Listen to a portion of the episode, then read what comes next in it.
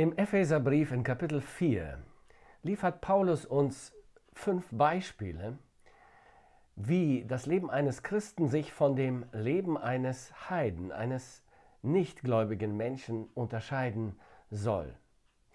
Eines dieser Beispiele lautet Segnen statt Fluchen. Wir lesen in Kapitel 4 die Verse 29 und 30. Paulus sagt, lasst kein faules Geschwätz aus eurem Mund gehen, sondern redet, was gut ist, was erbaut und was notwendig ist, damit es Segen bringe denen, die es hören.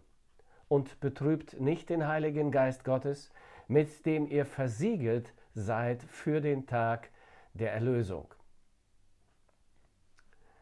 Faule Worte, das sind Worte, die verdorben und wertlos sind. Es sind Fluchworte, schmutzige Witze und Bemerkungen, Beleidigungen, rassistische Äußerungen, zweideutige Redensweisen, Sarkasmus. Alles also, was nutzlos, böse und schädlich ist und aus dem Mund eines Menschen kommen kann. Aesop, der antike Geschichtenerzähler, erzählt diese Fabel. Einmal fand ein Esel ein Löwenfell.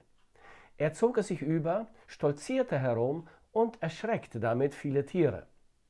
Bald kam ein Fuchs des Weges und der Esel versuchte auch ihn zu erschrecken. Aber der Fuchs hörte des Esels Stimme und sagte, wenn du mich erschrecken willst, dann musst du auch dein Gewieher verschleiern. Aesops Moral aus der Fabel lautet, Kleidung kann einen Narren verschleiern, aber seine Worte werden ihn verraten. Kleidung, Formen, Traditionen und christliche Zeremonien können einen Menschen als Christen verschleiern, doch seine Worte werden ihn verraten. Unser Wortschatz verrät unsere Herkunft. Jakobus sagt, dass unsere Zunge der größte Praxistest für unser christliches Bekenntnis ist. Er sagt, die Zunge, dieses ruhelose Übel, voll von tödlichem Gift, mit ihr preisen wir den Herrn und Vater und mit ihr verfluchen wir die Menschen, die als Abbild Gottes erschaffen sind. Aus ein und demselben Mund kommen Segen und Fluch. Meine Brüder, so darf es nicht sein. Lässt etwa eine Quelle aus derselben Öffnung süßes und bitteres Wasser hervorsprudeln? Jesus stellt die Dinge, was den Wortschatz eines Menschen angeht, klar im Matthäusevangelium in Kapitel 12 ab Vers 33.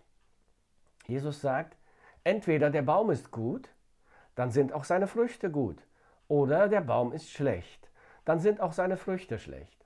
An den Früchten also erkennt man den Baum.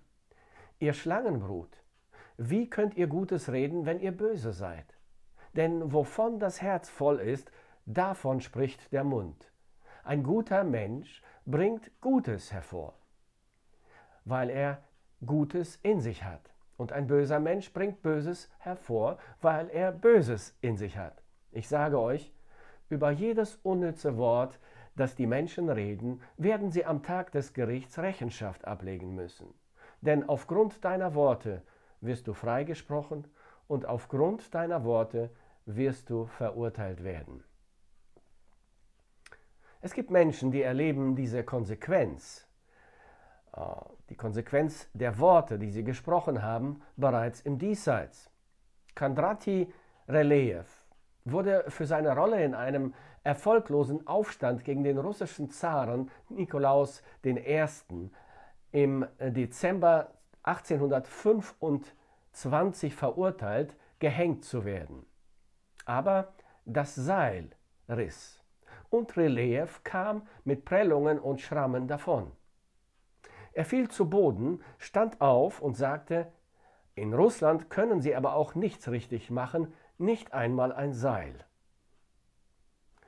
Nun, ein Unfall dieser Art führte in der Regel zu einer Begnadigung, so dass ein Bote zum Zaren geschickt wurde, um seine Entscheidung zu erfahren. Nikolaus fragte, was hat er gesagt? Majestät, er sagte, dass sie in Russland nicht einmal wissen, wie man ein Seil richtig macht. Nun, sagte der Zar, beweisen Sie ihm das Gegenteil. Paulus sagt in unserem Text, dass es noch einen Grund mehr gibt, das schmutzige Kleid der bösen Worte abzulegen. Lasst kein faules Geschwätz aus eurem Mund gehen und betrübt nicht den Heiligen Geist Gottes, mit dem ihr versiegelt seid für den Tag der Erlösung. Faule, verdorbene, wertlose Worte, Fluchworte, schmutzige Witze, Beleidigungen, rassistische Äußerungen, zweideutige Redensweisen, Sarkasmus, all dieses betrübt den Heiligen Geist. Ein Christ kann nicht gleichgültig bleiben, wenn er weiß, dass sein Verhalten den Heiligen Geist, das heißt Gott selbst, der in ihm wohnt, traurig macht. Doch ein Christ soll deswegen nicht verstummen oder schweigen. Er soll vielmehr Gutes reden. Denn wovon das Herz voll ist, davon spricht der Mund. Ein guter Mensch bringt Gutes hervor, weil er Gutes in sich hat. Ein Christ hat Christus im Herzen. Er ist das absolut Gute. Und Christus soll aus seinem Mund hervorkommen. Redet also, sagt Paulus, was gut ist, was erbaut und was notwendig ist, damit es Segen bringe denen, die es hören. Heilsame Worte, Worte des Segens, Worte der Gnade, wohltuende Worte, Worte, die nichts zerstören, sondern aufbauen und trösten, Worte, die notwendig sind.